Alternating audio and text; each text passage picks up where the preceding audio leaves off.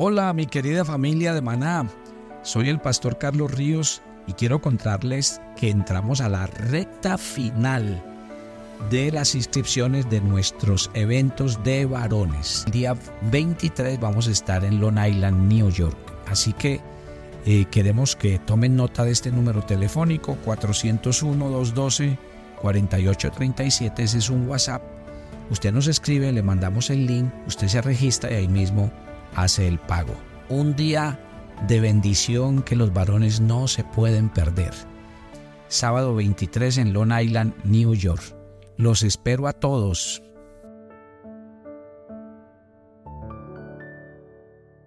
Y seguimos de gira por los Estados Unidos. Así que mi invitación especial a la gente que vive en la Florida porque este martes 19 estaré en Naples Así que si usted quiere asistir, le voy a dar dos números telefónicos. 239-438-8415 y 239-821-1563. Y el jueves 21 estaremos en Arkansas. El número de contacto para los que quieran asistir, 479-372-8639. Tenemos un tema especial para ustedes que no se pueden perder. ¿Cuántos de ustedes han hecho el ejercicio de escucharse a sí mismos? ¿Cómo son sus palabras? La mayor parte del tiempo, ¿en qué términos habla usted? ¿Se considera una persona pasiva, agresiva, asertiva? El devocional de hoy nos va a permitir identificar cómo son nuestras palabras y qué tanto edifican a los que están a nuestro alrededor. Buenos días. Soy el pastor Carlos Ríos y este es nuestro devocional maná, una aventura diaria con Dios. Las palabras no son simplemente sonidos producidas por nuestra boca. Las palabras tienen un poder real. Dios creó el mundo con el poder de sus palabras, dice Hebreos capítulo 11, versículo 3. Nuestras palabras tienen poder. Las palabras del ser humano no tienen el poder para manifestar la realidad, pero nuestras palabras hacen más que transmitir información. Tienen un impacto sobre las personas. El poder de nuestras palabras puede ayudar y motivar, pero también nuestras palabras pueden provocar odio, y violencia. Las palabras pueden empeorar las heridas, incluso provocarlas directamente. Pero por otro lado, las palabras pueden dar vida. Todos los seres humanos de, de este planeta, solo los humanos tenemos la capacidad de comunicarnos a través de las palabras. O sea que podemos decir que el poder usar las palabras es un regalo único y maravilloso que proviene de Dios. ¿Sabía usted que según la escritura, por ejemplo en Proverbios 18:21 dice que la vida y la muerte están en poder de la lengua? Proverbios también en el capítulo 12, en el verso 6 dice que nuestras palabras tienen el poder de destruir y el poder de edificar. O sea que las las palabras son herramientas que pueden hacer la vida mejor, pero cualquier herramienta puede ser mal utilizada. No sé cuántas veces ustedes han hecho el ejercicio de leer un capítulo muy interesante de la Biblia. Ese capítulo está en Santiago capítulo 3. Y Santiago capítulo 3 le dedica unos versos a hablar acerca de la lengua. Y es interesante, porque cuando Santiago habla de la lengua, dice en el capítulo 3, versículo 2, todos ofendemos muchas veces. Si alguno no ofende en palabras, este es un varón perfecto, capaz de refrenar todo el cuerpo. El lenguaje asertivo es un lenguaje que siempre lo que está procurando es que en vez de ser eh, agresivos, quejumbrosos, porque realmente eso es lo que uno nota eh, en algunas personas. Por ejemplo, hay personas que solo están acostumbradas a quejarse. Y eso pasó con el pueblo y con la nación de Israel. El ejemplo bíblico está muy claro y quiero leer algunos versículos para que ustedes vean cómo se comportarían ustedes ante un lenguaje como estos.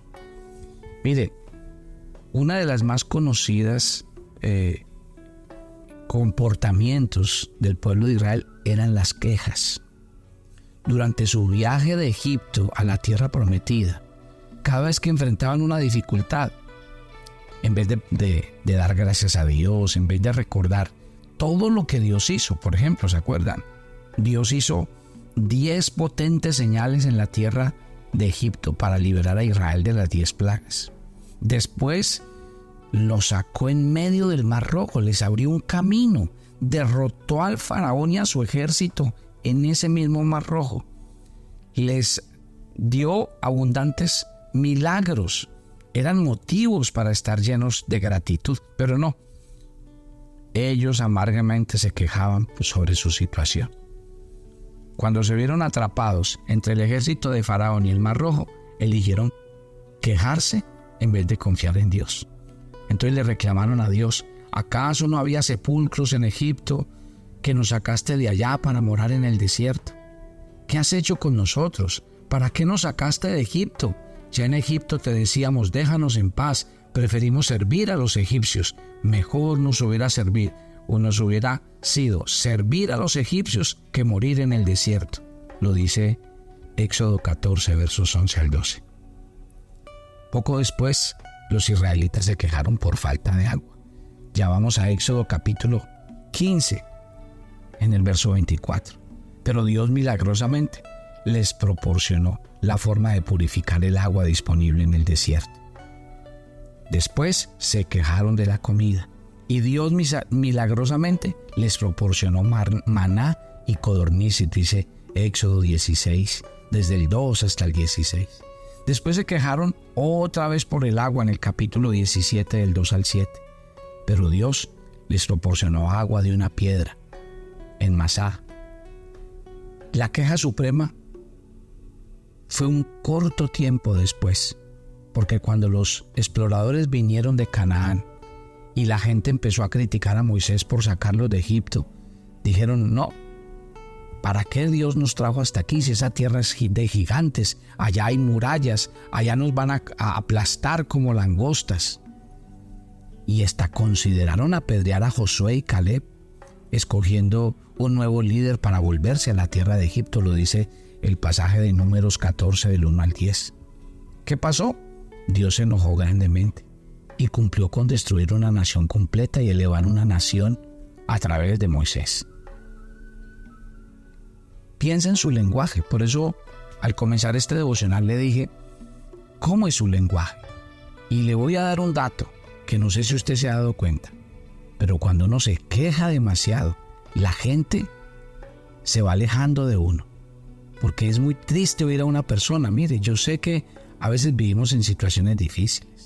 Yo sé que a veces eh, el gobierno, la política, los empresarios, sé que a veces el, el salario no alcanza, sé que a veces tenemos problemas de movilidad, que el transporte público, que cuando vamos al médico, que las largas colas, que las citas. Pueden haber miles de razones por las cuales nos quejamos. Pero también quiero decirle que hay otra opción. Y otra opción es mirar lo bueno. La opción mala es ver que a veces no comemos lo suficiente, pero la opción buena es que tenemos con qué comer. La opción mala es que no ganamos lo suficiente, pero la opción buena es saber que Dios nos da una provisión y que tenemos una provisión. No es volvernos conformistas, porque la Biblia dice, he aprendido a estar contento, cualquiera sea mi situación.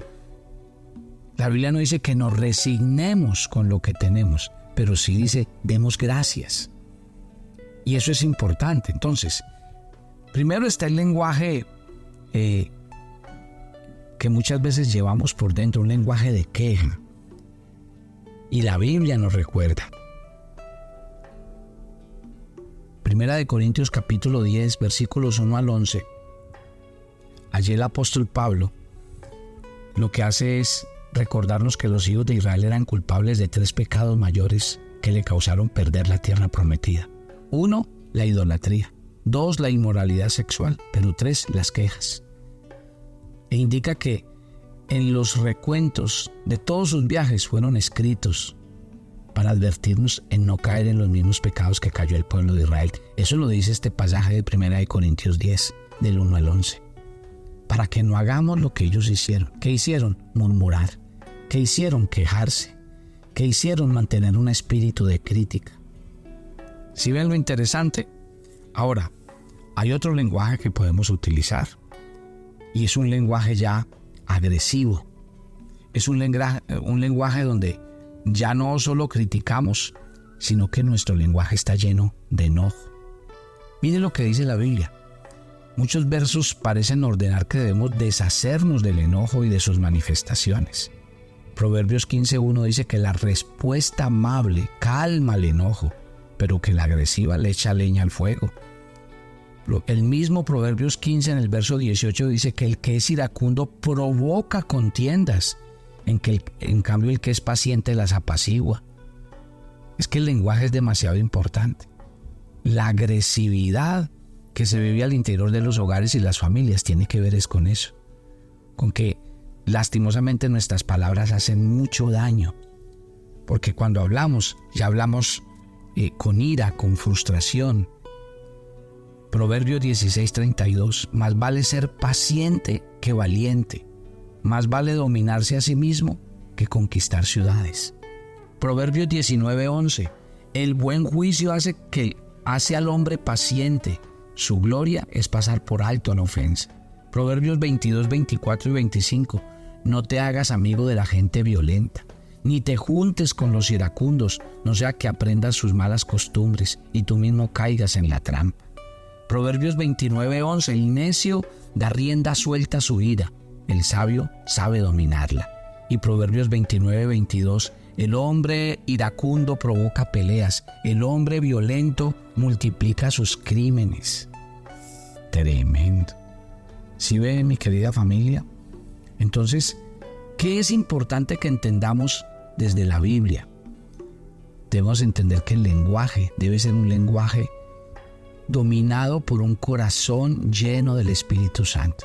Si ven, aquí no hay que cambiar la lengua, porque muchos me dirán después de oír el devocional, ay sí, pastor, entonces necesitamos cambiar la lengua y cambiar las palabras. No, recuerden que la Biblia dice que las palabras salen de la abundancia del corazón. Entonces lo que hay que cambiar no es la lengua ni las palabras, lo que hay que cambiar es el corazón. Si el corazón está lleno de ira, de amargura, de resentimiento, de malos momentos, entonces eso es lo que vamos a comunicar con las palabras. Eh, el apóstol Pablo sugiere que seamos renovados en la actitud de nuestras mentes y que pongamos la vestimenta de la nueva naturaleza que Dios nos ha dado en Efesios en el capítulo 4 versos 22 al 24.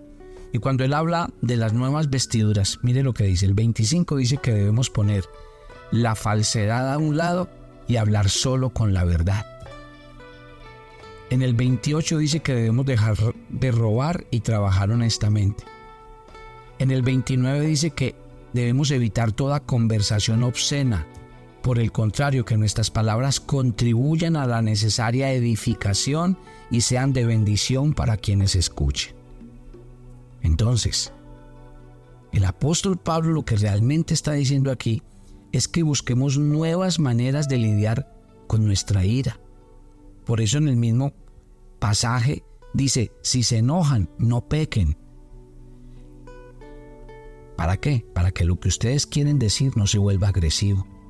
Y no dejen que el sol se ponga sobre su enojo, para que no le den cabida al diablo. Qué belleza lo que nos está enseñando la palabra de Dios.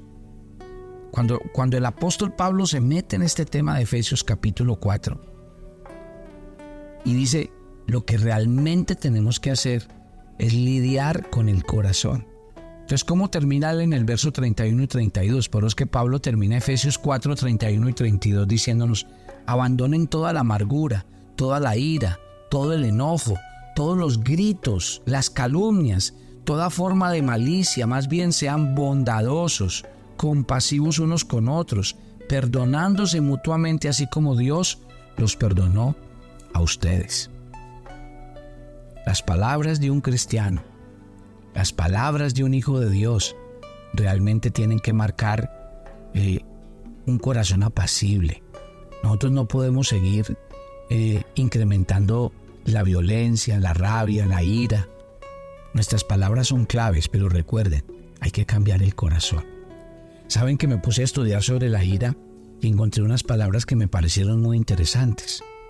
Por ejemplo, en el griego, cuando se escribe la palabra ira, pero en ciertos sentidos cambia. Por ejemplo, en, en griego, la palabra tumos es una explosión de ira que ocurre cuando mucho resentimiento se ha acumulado. Entonces utiliza la palabra tumos. En cambio hay otra palabra que es orgen, que es una ira crónica y de mal genio. Tremendo. Y, y hay otra palabra que es krog, que son peleas o iras que hace alguien que escucha una queja. O sea, dependiendo del contexto de lo que se esté hablando, se utiliza cierta palabra para mencionar la ira. Pero me llama la atención que a veces la, la palabra ira tiene que ver con una explosión que ocurre en un momento determinado, pero me llamó más la atención cuando dice que es una ira crónica y de mal genio, o que otras son peleas o iras que se hacen cuando alguien escucha las quejas. O hay otra palabra, que es la palabra picria, y se utiliza cuando la amargura es un estado emocional que resulta de alimentar los rencores. Me quedé sorprendido cuando me encontré estas palabras, porque quiere decir porque hay gente que todo el tiempo es agresiva, porque hay gente que todo el tiempo se está quejando, porque hay personas que todo el tiempo están maldiciendo, porque tal vez lo que está revelando es un estado del corazón. Pero muchas veces esa es la forma en que nos relacionamos. Entonces todo el tiempo estamos usando palabras como esas. ¿Cuál es la recomendación bíblica? La Biblia cuando habla de estas palabras Dice en, Colosenses, en el capítulo 3, abandonen todo esto. Enojo, ira, malicia, calumnia y lenguajes obscenos. Santiago también lo dice en el capítulo 1 del 19 al 20. Todos ustedes deben estar listos para escuchar, ser lentos para hablar, ser lentos para enojarse, pues la ira humana no produce la vida justa que Dios quiere. Entonces las escrituras nos enseñan y son claras y nos advierten acerca del peligro de el enojo que revelamos con nuestras palabras. ¿Cuál es la conclusión el día de hoy? La Biblia nos invita una y otra vez a que nuestras palabras sean edificantes, a que nuestras palabras ayuden a restaurar y a sanar el corazón de otros, que nuestras palabras sean un bálsamo, sí, entonces, ¿cómo nos convertimos los cristianos en bendición cuando hablamos? Cuando aprendemos a bendecir, cuando aprendemos a decir la verdad con amor, cuando aprendemos a corregir, pero también cuando aprendemos a elogiar, a ser bondadosos con nuestras palabras. Y eso tiene que tenemos que pedirlo al Espíritu Santo día a día. Ore conmigo esta mañana, dígale Dios, eh, tú me diste un don, y es el don de poder hablar y comunicarme con las palabras con otras personas. Y yo no quiero usar este don que tú me has dado para herir, para dañar, para maltratar. Si usted usa esas palabras en su ambiente, con su familia, ore conmigo esta mañana. Dígale Dios, yo realmente sí quiero que pase algo dentro de mí, porque las palabras han dañado muchas de las relaciones buenas que yo he tenido. Con mis palabras he alejado a la gente buena a mi alrededor y en vez de edificarlas y de ayudarlas, lo que he hecho es maltratarlas y maldecirlas. Padre, oro para que cada cristiano sea lleno de la palabra de Dios y cuando hablen, hablen verdad, hablen trayendo respuesta y salvación a muchas personas. Te entrego este día y te doy gracias por oír esta oración en Cristo Jesús. Amén y amén. Y yo los espero mañana. Bendiciones para todos.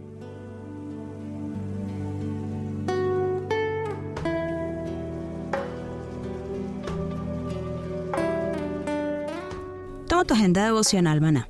Hoy es el día 261 en nuestra agenda y el pasaje sugerido para la lectura en tu devocional personal el día de hoy es Santiago 4 del 11 al 12. Al hablar mal de otros estamos murmurando y terminamos haciendo lo que al enemigo le agrada. Por tanto, evalúa constantemente las intenciones de tu corazón y evita juzgar las actitudes de otros porque eso solo le corresponde a Dios. Te invitamos ahora a que respondas las preguntas que encuentras en tu agenda que te llevarán a conocer cada vez más a Dios y crecer en tu vida espiritual. Y para confirmar tus respuestas, visita nuestra cuenta de Facebook Devocional Maná o nuestra página web devocionalmaná.com.